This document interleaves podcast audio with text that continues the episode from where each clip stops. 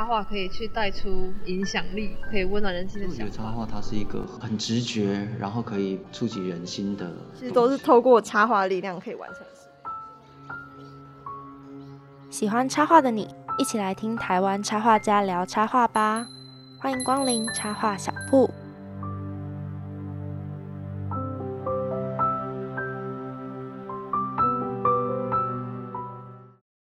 光临插画小铺，Hello，听众朋友，大家好，我是 Gray，来到的是插画小铺的第十一集，也就是我们的最后一集了，终究还是迎来了最后一集。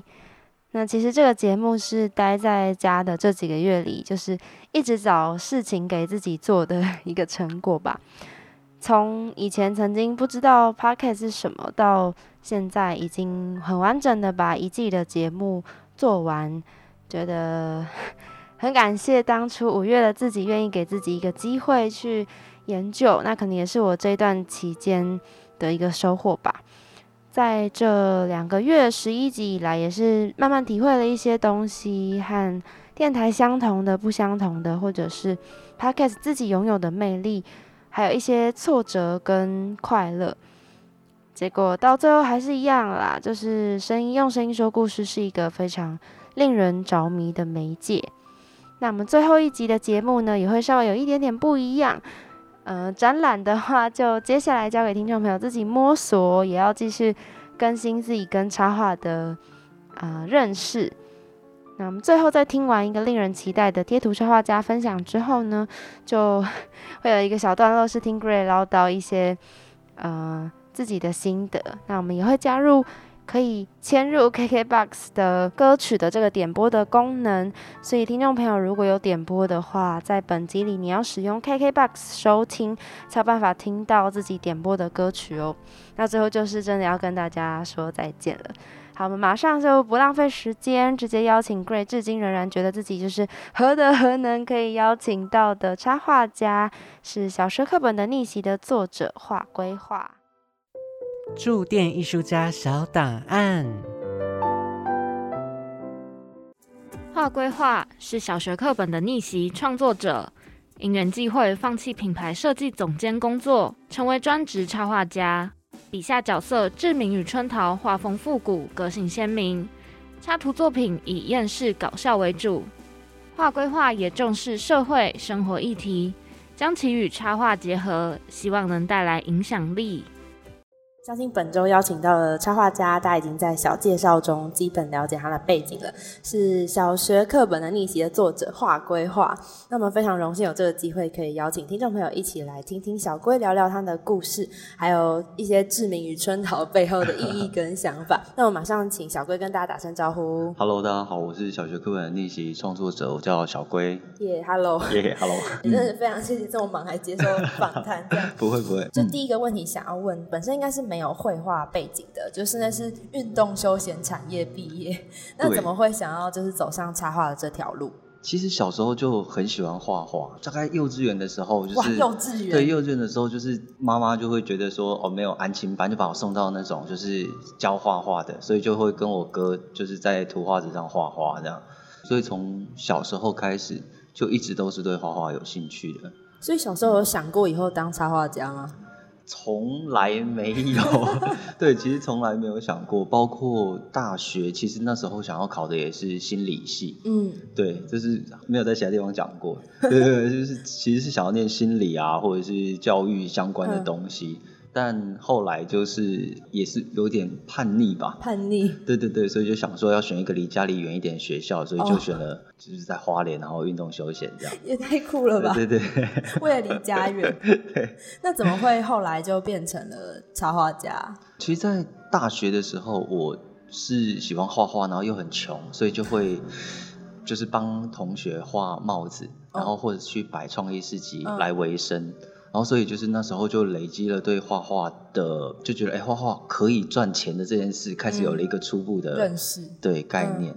然后，真正的契机应该就是呃，从赖的贴图开始，那时候原创贴图出现，嗯。然后画了第一组原创贴图，然后有受到欢迎，所以才认真的考虑说要把这件事情当做嗯，工作、呃工作来嗯做。对，所以第一组贴图是因为那时候有一个妈妈，请再打我一次的嗯网络疯传的那张图，然后对后来你就去问说能不能二创这样，嗯然后就完成第一套。那可以对跟我们分享一下你的第一套贴图吗？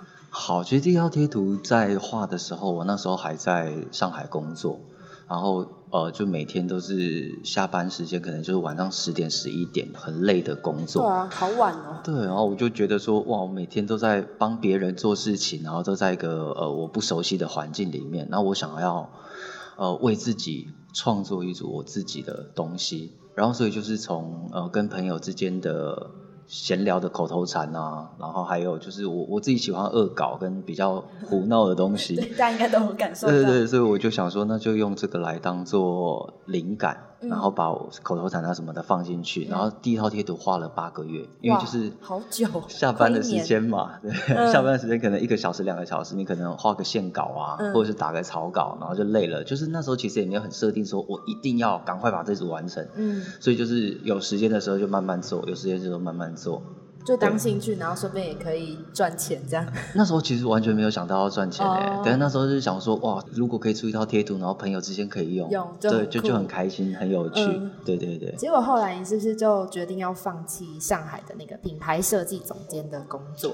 呃，其实时间点是我大概在画的那个八个月的时候，嗯。我已经从上海的工作有被找回台湾，嗯。就是继续继续做设计方面的工作。嗯。然后后来回到台湾之后发了贴图，然后收到赖的邀请，就说我要画动态贴图。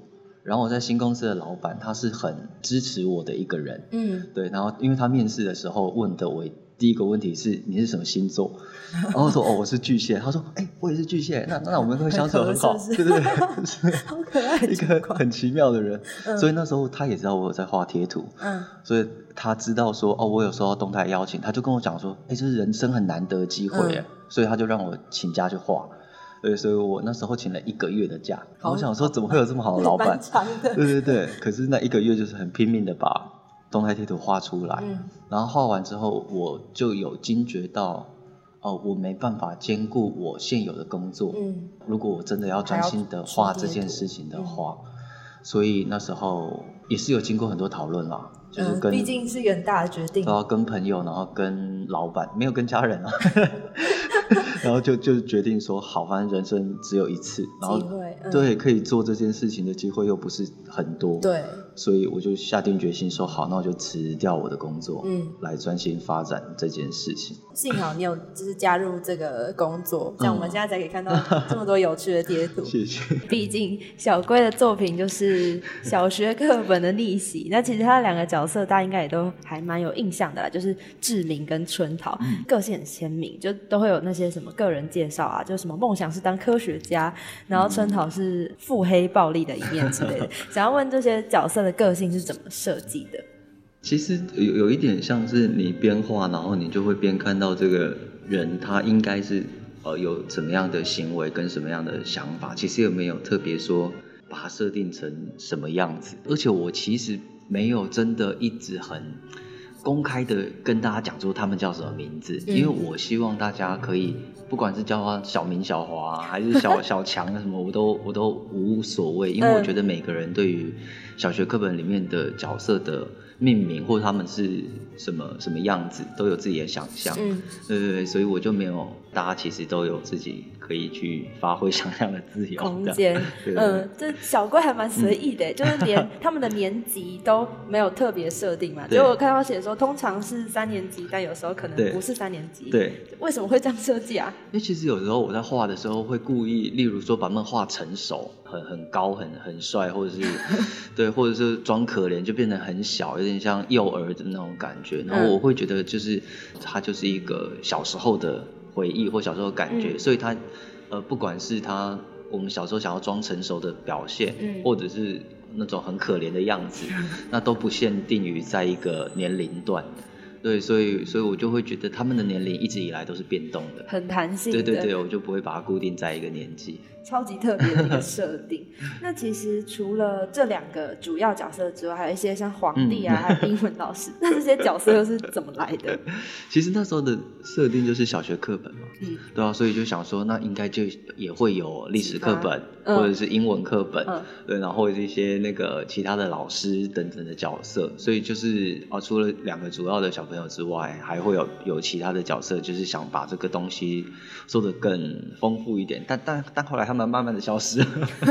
就还是以两个角色为主。对对对对。嗯，那之后还会再扩张角色吗？后来是有其他同学出来啦，嗯嗯嗯对配角，我有时候画一些图文，可能需要两个女生的交谈或两个男生的交谈的时候，他们就会出现，或者我在画贴图的时候需要一个更群体感的画面，他们就会出现。嗯，对对对，了解。嗯，那其实整体来说，小龟的画都是有点厌世跟搞笑的方向。嗯想要问，这跟你的人生历程有什么关系吗？其实我不算是太厌世的人，但、嗯但我以前是很悲观的人。哦，真的。对，但我觉得，呃，悲观这件事情带给我的一个好处就是，当我用最低、最悲观的标准来看待这个世界的时候，其实真正发生的事情都会高于我的预期，嗯那结果都会是快乐的。就结果来讲，这是一件好的事情。嗯对，所以所以我会觉得，呃，用厌世的态度来看待世界，不一定是这么呃不 OK 的事情。反正我的人生就这样了啦。然 后奋力一搏的时候，有时候反而是会有更出乎意料的效果，嗯，所以我就是觉得也是蛮好的。嗯。如果先最先有最不好的设定，就会觉得看什么好像都是美好的这样。嗯，对。好酷的想法。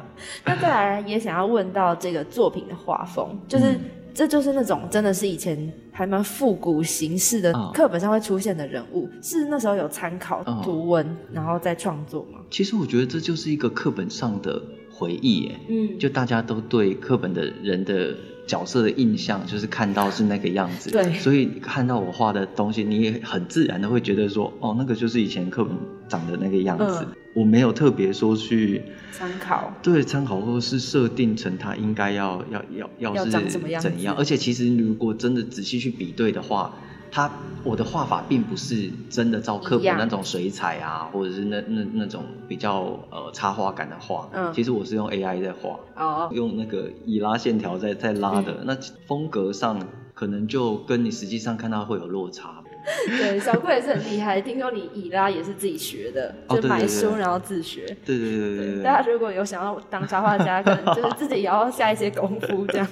那其实说到小龟的作品，我自己觉得很多图都蛮好笑的，从很生活化的经验出发。嗯想问平常有什么灵感来源吗？灵感来源其实大部分真的就是跟朋友的聊天，还有嗯生活的观察。对啊，因为有的时候你硬要找梗或硬要想就会很主题硬要，那不是你生活中经验过的东西。其实说真的，读者看得出来。嗯，呃，创作的时候对自己诚实是最好的表现方式。但这样不会有就是嗯找不到灵感的时候？有啊，，现在就是啊，现在就是 最近最近就是可能赶贴图或赶稿的时候，或者是生活有很多其他的事情在忙的时候，那就会觉得啊想不到东西可以画，或是没有主题可以画。可是嗯我觉得这种呃阶段它也是你要经验的一哦环，而且做图文的人人这么多，嗯，我就算一两周没有更新，说我是真的真的会觉得没有关系，因为那就是我充电的时间。嗯至至少我下一次如果画出来的东西是我自己喜欢，是我自己满意的，嗯这样就好了。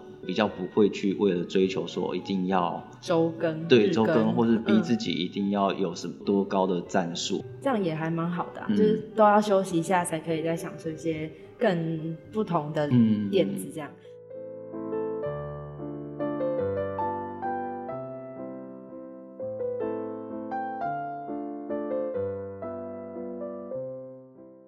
欢迎回到插画小铺驻店艺术家的单元，我是 Gray，那还有今天的来宾，耶、大家好。嗨，小龟。那想要聊到的是小龟的作品，就是嗯最近的一组贴图是小学生画的小学生，哦对吧？然后是用涂哦鸦的形式来呈现。那想要问，怎么会想要创作这个作品呢？这个创作真的呃，从想要开始画到完成，大概不到一个礼拜的时间，嗯是超级超级快快就完成的贴图了。然后会想要画，也是因为我我觉得呃画贴图到现在也一直就会得到很多赖的期待，以同样的角色来做创作。嗯那其实我我本来就很喜欢画不一样的东西或嗯不一样的画风，对嗯类型，然后我就会觉得说。呃，有点像之前在上海的那时候的心情，就是不管我想画一组我自己想要用，然后我自己喜欢的的风格的东西，所以那时候就是想说，反正我的角色是小学生，嗯那我就画一组用小学生画的小学生，然后可以画的内容再更小学生更乱七八糟一点也没关系。嗯，对啊，这画风就很不一样，就是很涂鸦的那种感觉。嗯 那其实小龟除了贴图之外，在粉砖上也会有一些符合节日的或者是其他的创作。嗯然后像我自己还蛮喜欢一个是失传的艺术，就是上课传纸条，就那个是结合创世纪的一幅画，嗯然后就两个小学生在传纸条，然后就跟那一幅画有画面上的构图有异曲同工之妙。嗯就怎么会想到把这两个东西连接在一起啊？我呃觉得说现在的学生在上课的时候，其实已经没有在传纸条，都偷传赖的讯哎息。对，真的。对，或者是就是都是用电子的东西，所以我会就会觉得哇，我们以前上课传纸条这种，可能真的从今以后再也不会出现的一件事情了。嗯，突然好珍贵哦，怎么会这样？对啊，然后我就觉得就有点像《创世纪》的画面给我的那种嗯感觉一样，啊，可能就是最后一幕的那种、嗯那种感觉，所以我就想说，好，我既然想到了这件事情，那我就把画出来，它画出来，就也没有什么特别妙。的点子，我看到就觉得哇，叹为观止。那接下来就是想要请小龟挑选一组自己喜欢的系列或者是图，嗯呃，分享一下这一组贴图或者是画这样子。哦我之前在 Facebook 有画过一张，就是人生就是不断挖洞给自己跳。对，那那一那一个，至今为止是我可能触及率最高的一张嗯图。然后我觉得也是因为它很符合每个人的心声啦，嗯就是你考上了一个学校，可是你之后你又每天都不想上学，嗯然后你努力面试了一个工作，可是每天早上都对喊不想上班，超有意义的。对啊，对啊，就是每天就是你人生其实做了很多的决定或事情，结果后来都是挖洞给自己跳，你其实都嗯真的不想做这件事情。嗯然后我觉得这是一个人生的常态。我我觉得这个好玩的地方就是，并不是叫你说哦，因为这样子你就对每件事情都失去希望或失去悲观，嗯而是你认知到它是一个常态之后，那既然是你挖的洞，那你就跳进去吧。去。对啊，没没关系，大家都是这样的。嗯对，你不孤单。OK，我觉得小龟的思考模式都会让人有一种转弯的感觉。就其实我们换个方式看，都还蛮有趣的。小学生课本的逆袭的作品里面，常常虽然都还蛮搞怪的，但是其实背后都有一些跟日常生活有关系的道理。这样，那我觉得就是，就算我们长大了或者进到社会之后，我真的觉得都很像是一个小孩子努力在装出大人的样子，对，都在变成大人中的那个过程。嗯我觉得就有点像我的创作也想表达的事情，就是我们一直在努力的适应这个社会，但偶尔也要回到小孩子的心情或状态来去看待自己身边发生的事情。保持童心。嗯，那我们要回到小龟的作品，其实除了一些还蛮好笑的创作之外，有时候也会出现一些很有知识性或者是社会议题相关的作品。这个笑容是什么意思？没 有没有，对，就例如。对，例如前一阵子有一个避免性骚扰的相关的哦图文，那还有之前有跟。呃，交通部还有社会企业合作的红包，就是要嗯。送给一些街友，让他们可以去贩卖。那还有戒烟的跟、哦。对国建署的合作，想要问就是，所以是平常有在关注一些社会议题吗？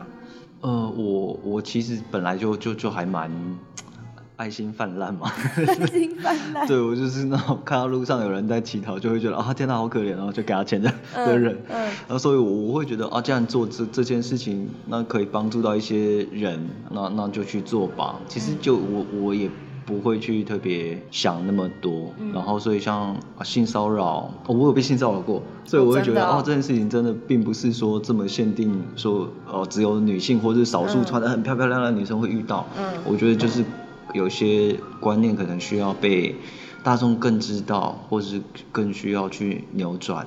或是去被注意到了，那既然我画的东西有人在看的话，那借由这些东西让让大家可以更注意这些事情，我觉得是一件很好的事。嗯，我觉得应该还蛮有用的，就是因为其实触及率也蛮高的嘛，嗯那表现的方式也不会很教化的感觉，融合一些有趣的元素，然后再讲一些比较严肃的话题。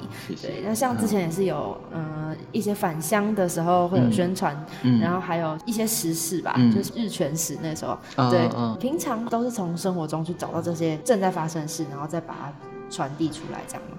对，像有的时候你在画这些比较生活议题类，或甚至到政治议题类的东西的时候，的确会有人留言或者是传私讯说啊，他希望创作归创作，然后不要牵扯到政治或牵扯到比较严肃的话题。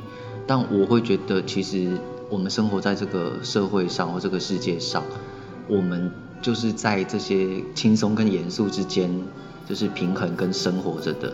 那我们如果只看轻松跟快乐的那一面，其实是有点不切实际的。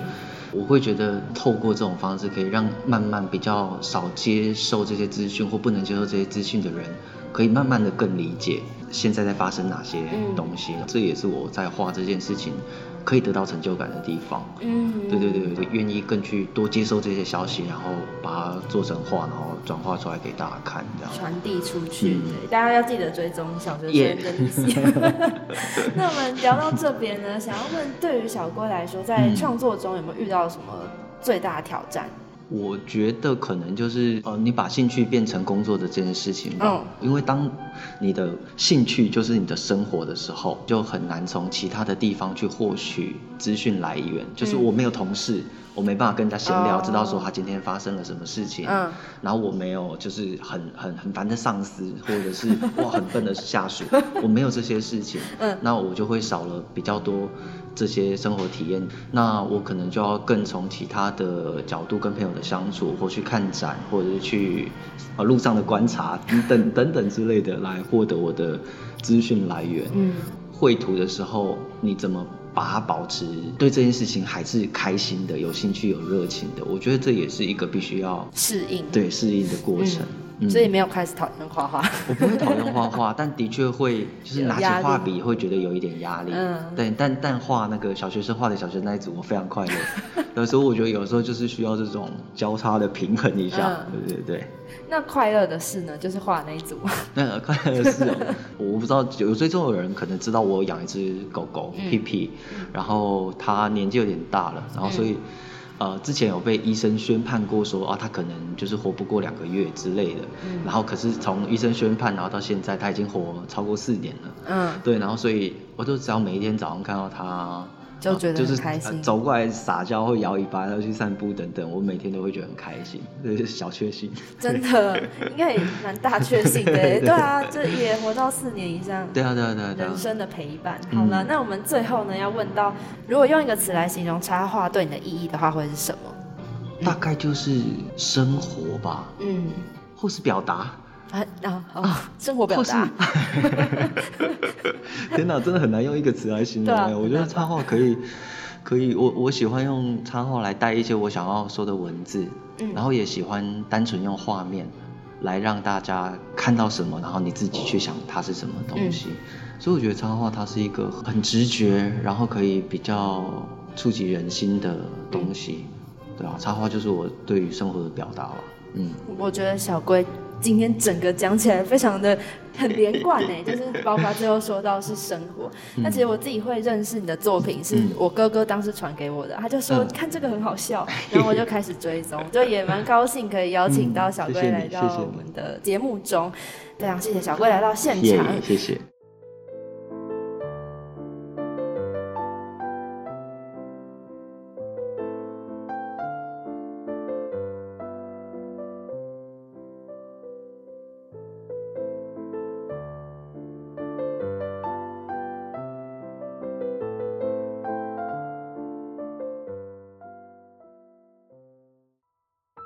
谢谢小龟愿意接受访谈，在搞笑的贴图插画里面，确实含有很多的深意，而且其实画画是可以带给世界很多东西的，比我们想象中的来的多很多。要来分享一本风格也很怪，但是同样是充满深意的绘本，叫做《好事成双》，它的封面是一个小女孩跟一个小男孩，一人就是占据画面的一边，然后把一个看起来像结婚蛋糕的灰色蛋糕给破半。那它真的是结婚蛋糕吗？其实是因为蛋糕上面看起来有一对像是夫妇的人，可是呢，他们看起来的表情是互相厌恶的。从封面的图片应该就很容易可以挑起听众朋友的好奇心吧。故事是这样的。欧丹米和欧宝拉是两个人见人爱的小孩，可是他们的爸妈却是问题夫妻，对于每一件事情的意见呢都合不来。接下来的绘本里是用每一幅插图来搭配线条的文字解释，为什么他们每件事都合不来呢？首先，我们看到一整栋爸妈的房子，每个窗户里面都有不同的故事哦。像是妈妈讨厌爸爸的姑妈，觉得他们很疯狂，受不了爸爸在鱼缸里面养鱼，也受不了他在家里养牛。你真的可以透过图片看到一些疯狂的姑妈，还有在。浴缸里面的鱼，还有在家里的牛。那爸爸不喜欢妈妈把内衣晾在屋顶，还有整夜开舞会，以及妈妈的炒菜技术，更是超级讨厌她会尖叫的孔雀。一样哦，我们在那一整幅家里的那个房子，可以看到在屋顶的内衣，然后还有开舞会的妈妈，还有妈妈炒菜，还有那一只。看起来表情很惊恐的孔雀，就有点像是透过图解的方式在呈现故事，而且它的插图超可爱的。那这一对夫妻呢，他们对同一件事情的看法从来就不相同。爸爸觉得露营钓鱼才是度假，妈妈觉得游轮狂欢才是。这两个注解都是我自己加上去的哦。其实他就是用图片在说故事，他就是画爸爸在帐篷里面，然后在钓鱼，然后妈妈是在游轮上面喝酒狂欢，整个氛围非常的不一样。然后一样是拉线条说，爸爸觉得这才是度假。同样的手法呢，使用在狗。爸爸觉得小黄狗才叫做狗，妈妈觉得大猎犬才叫做狗。那还有艺术，爸爸觉得那种白瓷的欧风艺术才是艺术，可是妈妈更喜欢的是朴实的现代艺术。反正呢，这对夫妻在一起越久，就越不喜欢对方。这一句话的注解是一个很长很长的桌子，小孩俩刚提到的那个欧宝拉跟欧丹米，他们坐在中间，那夫妻俩是坐在。长桌的两侧互瞪哦，中间还有闪电电波，就很像我们小时候画画会表达两个人就是互看不顺眼的那个感觉。然后另外这幅插画也很有趣，就是他写说刚开始都是郎才女貌，可是当他们越讨厌彼此，表情就越厌恶，那就变得越丑。啊，他的图片呢，就是好几颗头，从原本很帅气的男子，就慢慢变成一个很丑陋的脸。妈妈也是一样哦，漂亮的女子，然后后来就变得越来越丑。于是呢，他们就开始整对方。首先是爸爸把沐浴盐里面掺进水泥粉，然后妈妈就被冻在浴缸里面。然后妈妈就把爆竹放进爸爸的香肠里，天哪！然后爸爸就被炸掉了。然后妈妈在一旁哈哈大笑，一样是图片非常的生动。可是呢，宝拉和丹米却很担心，他们觉得说，也许爸妈不合适，自己害的。这一幅插图是他们坐在窗边，是以一个剪影背影的样式，然后看着妈妈跟爸爸在窗外追逐，在争吵。所以呢，丹米跟宝拉他们就开始询问同学是否有同样的问题。可是大家开了一场会之后呢，就得出了一个结论：如果父母的行为幼稚的像五岁小孩，那并不是孩子们的错。所以他们就开始想，那要怎么办呢？他们就想到了一个主意，就是如果可以办一场不结婚典礼。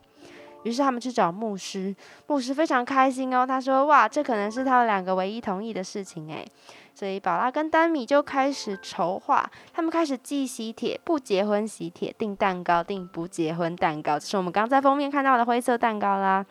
那他们还做了新家的设计图，我毕竟爸妈超多地方不合的吧。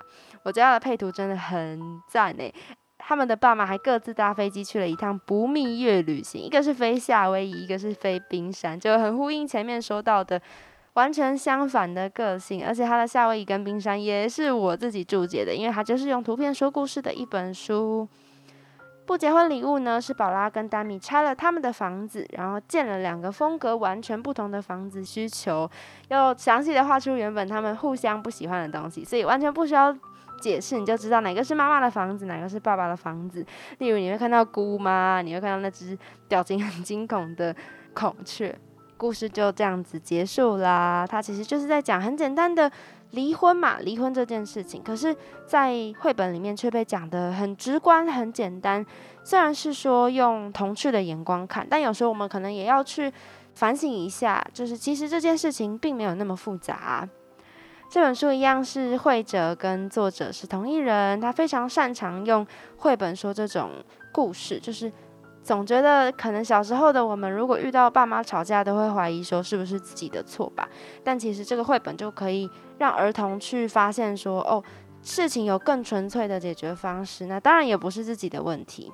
作者叫做巴贝科尔，生于英国。那同时呢，是绘者跟作者，也是有蛮有趣的背景哦。就是他其实很小的时候就知道自己长大之后不是当作家，就是做跟马有关的工作。这两个反差，不过就是因为他两个毕生最爱的人，也就是妈妈是来自马戏团的家庭，爸爸是来自画画家庭。一九七三年的时候，他从艺术学院毕业，那也开始从事写作跟绘画。因为非常喜欢旅游，接触不同的文化，也养了很多动物，所以故事里才会有牛跟孔雀吧，超奇葩的。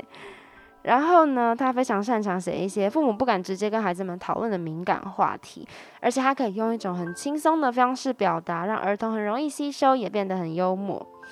我们家还有另外一本生小孩的书，之前有在正大之声分享过。那也是他的作品，就是其实你根本就可以用绘本里面的口气跟画风去认了。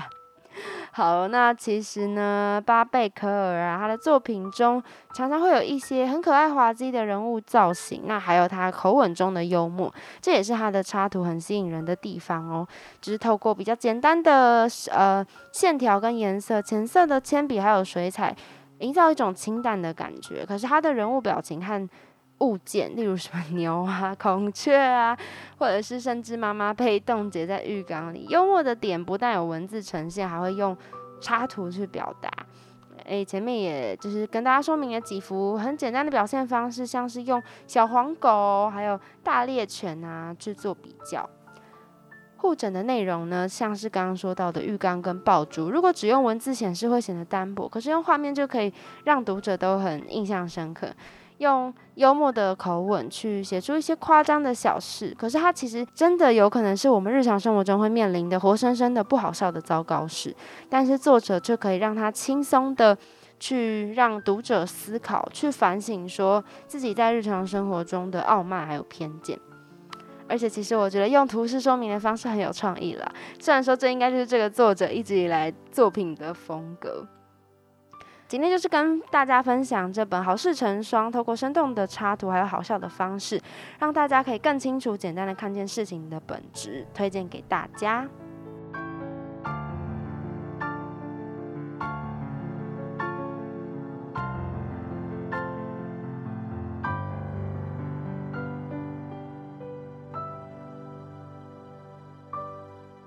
刚刚和大家分享完了插画小铺可以推荐的最后一本绘本，来到第十一集的尾声，也是我们插画小铺的最后一集。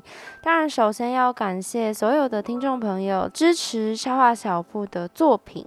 刚刚有提到 podcast 跟电台不一样的地方，其中就是我可以透过后台的数据看到一些流量。其实我不知道那些数据到底准不准呢？因为像是有一些是来自外国的 数据，而且其实也不太确定到底有多少人把 podcast 听完。但是平常在看到新增长的数据的时候，还是会觉得重新有了力量去把我的 podcast 往下做。就感觉那些宝贵的故事有被听见了，不是只有我在重剪每一集的时候，觉得插画家的故事都那么的精彩，那么值得被听众朋友分享，或者说是当初自作聪明的想说不可以只剪访谈吧，所以就开始想要介绍一些展览。有时候觉得好累哦，自己干嘛没事找事做，但。也因此而获得了很多的认识。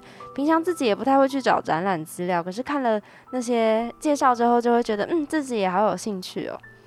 至于绘本的单元呢，就是每周都会不小心讲太多，可是分享自己喜欢的一切给大家是一件很开心的事情。在 Podcast 版本的插画小铺里有访集访谈了两集新集数，和第八集的受访者以真，也就是瑞以前的国中同学的聊天的时候，觉得好开心有这个机会可以重新见面，并且听听他一路上在创作里的心路历程。那和左轩是视讯，蛮紧张的，可是，一样是觉得，就和这个节目每一个插画家给我的温暖一样，总是会觉得被很亲切的对待，然后愿意被当成，嗯，愿意说出好多的创作的一些感悟给我。重复利用了两次的节目，还是觉得有很多的新体验。做 podcast 也是给了我自己的一个声音的空间，就像以前在电台的时候。可以透过麦克风跟外面的世界说说话的感觉，就还是重新的发现声音是一件多么美好的媒介，而我也多么的喜欢透过这个方式讲讲话，分享很多的东西。好了，其实感想也差不多，跟电台结束的时候差不多啦。所以就如同刚刚所说的，有争一些点播。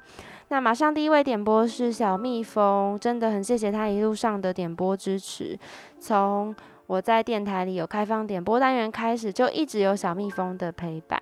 那他想要点播的歌曲是由 BTS 所演唱的《Life Goes On》。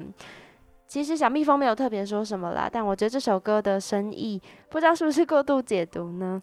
身为大四的毕业生，大家有些人延毕，有些人找工作，可是大家都突然间。各奔东西了，好像要进入了另一个很重要的阶段，也不知道是不是要开始跟以前的朋友拉开距离，或者是自己产生了人生会焦虑的新挑战。但不管怎么样，生命还是要继续，Life is still goes on。希望小蜜蜂，也就是 Gray，以二十二岁的人生中非常重要的朋友的生命，也可以往很好的方向前进。那马上要先来听到 BTS 所演唱的 Life Goes On。刚刚听到的歌曲是由防弹少年团 BTS 所演唱的《Life Goes On》。下一位点播也是来自 Gray 的节目的常客是舞厅，他点播的歌曲是周杰伦的《烟花易冷》。那他有提到说，其实，在正大之声的版本的超话小铺中，一个单元是透过我的主持去描述跟呈现喜欢的歌曲。那舞厅说，对他来说呢，《烟花易冷》是一首非常有画面感的歌。有一点诗意，又有周杰伦式的唱腔，在歌词跟旋律中可以感受到历史背景，还有苦苦守候恋人的情景。那舞厅也说，虽然我很喜欢，呃，说之前那个讲歌曲的单元很任性妄为，可是那其实是他觉得节目中很不可或缺的一部分。谢谢舞厅，也谢谢他一直都是忠实的听众。那他说我很厉害，竟然坚持做到了现在。那我的插画小部对舞厅来说是工作之余的全员，也让他更坚信他喜欢的贴图插画家。从原本只喜欢创作者们完成的可爱贴图本身，到 Gray 的访谈中挖出的故事还有经验，都是他喜欢这个节目的原因。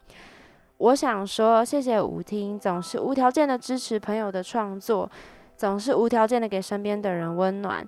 那其实对于做 podcast 或任何创作者来说，自己的作品有人欣赏，或甚至是有人听、有人看，就是一件最值得的事情了。非常的谢谢舞厅。那也想要说，嗯，希望你可以好好的在自己向往的路上前进。我觉得我们一定都做得到的。现在呢，就马上来听到由舞厅所点播的，由周杰伦所演唱的《烟花易冷》。耳边听到的歌曲来自周杰伦《烟花易冷》。最后一位点播是 Tim 先生，他点播的歌曲是《旅行的意义》。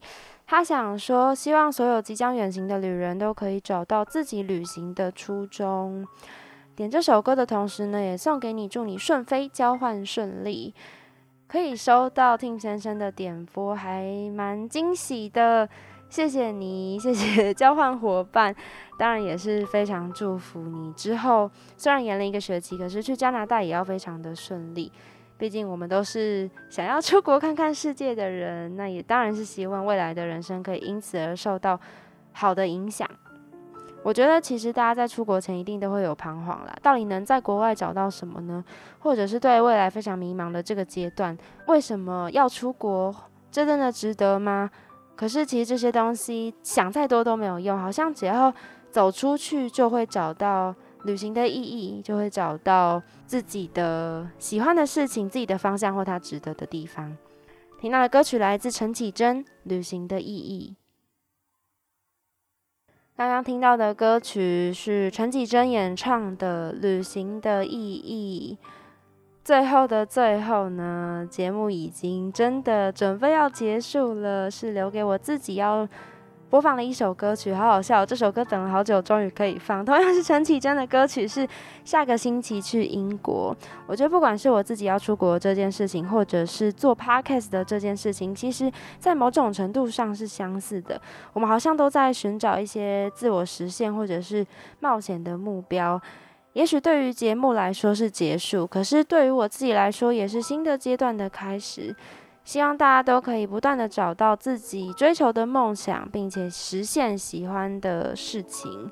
那之后呢？插画小铺还也还都可以在 KKBOX、Spotify、Apple Podcasts、Google Podcasts、First Story 收听，也上架了非常多的平台。最后一集，谢谢目前为止十一集以来收听的所有听众，还有受到我访谈的插画家。不管你是路过为了插画而来，或者是任何原因收听插画小铺的每一集节目，都谢谢您的光临。插画小铺因为有您的参与而变得更有价值。我是 Gray，我们有缘再见喽，拜拜。